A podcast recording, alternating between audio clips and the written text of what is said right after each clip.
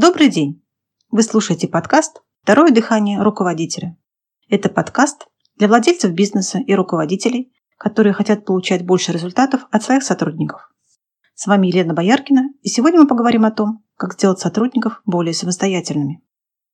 Думаю, вы согласитесь, что количество зарабатываемых компанией денег находится в прямой зависимости от количества сотрудников, самостоятельно принимающих решения на своем участке работы. Несамостоятельность персонала будет один из самых останавливающих элементов для развития компании.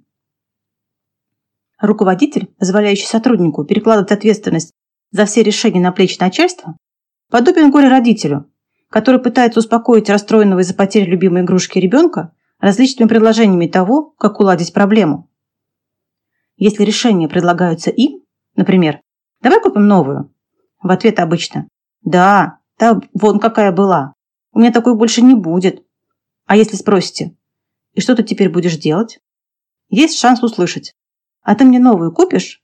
И рассчитывать на то, что слезы прекратятся. Примерно то же самое происходит и с сотрудниками. Если вы направите их внимание на самостоятельное решение проблем, относящихся к их обязанностям, они найдут решение и действительно будут ему следовать. Попробуйте проанализировать свой рабочий день. Сколько решений для проблем, относящихся к работе сотрудников, вам пришлось принимать. Сколько давать советов? Хочется обратить внимание на существенную разницу в понимании некоторых терминов.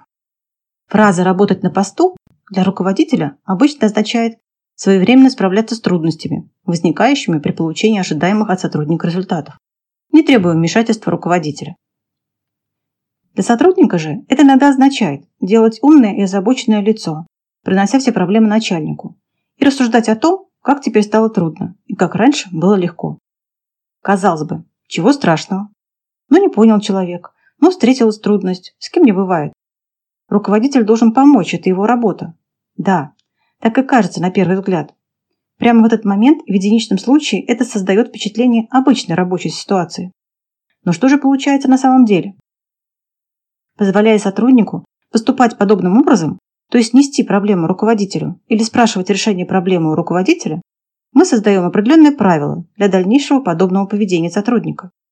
Вот это правило. Есть проблема – звони шефу. Кроме того, это будет принято и остальными как правило, как закон, и вскоре вы услышите. А мы так всегда делали. Когда вам, как руководителю, захочется все же потребовать подчиненных решений, на вас посмотрят как на тирана и скажут, что шеф сегодня не в духе.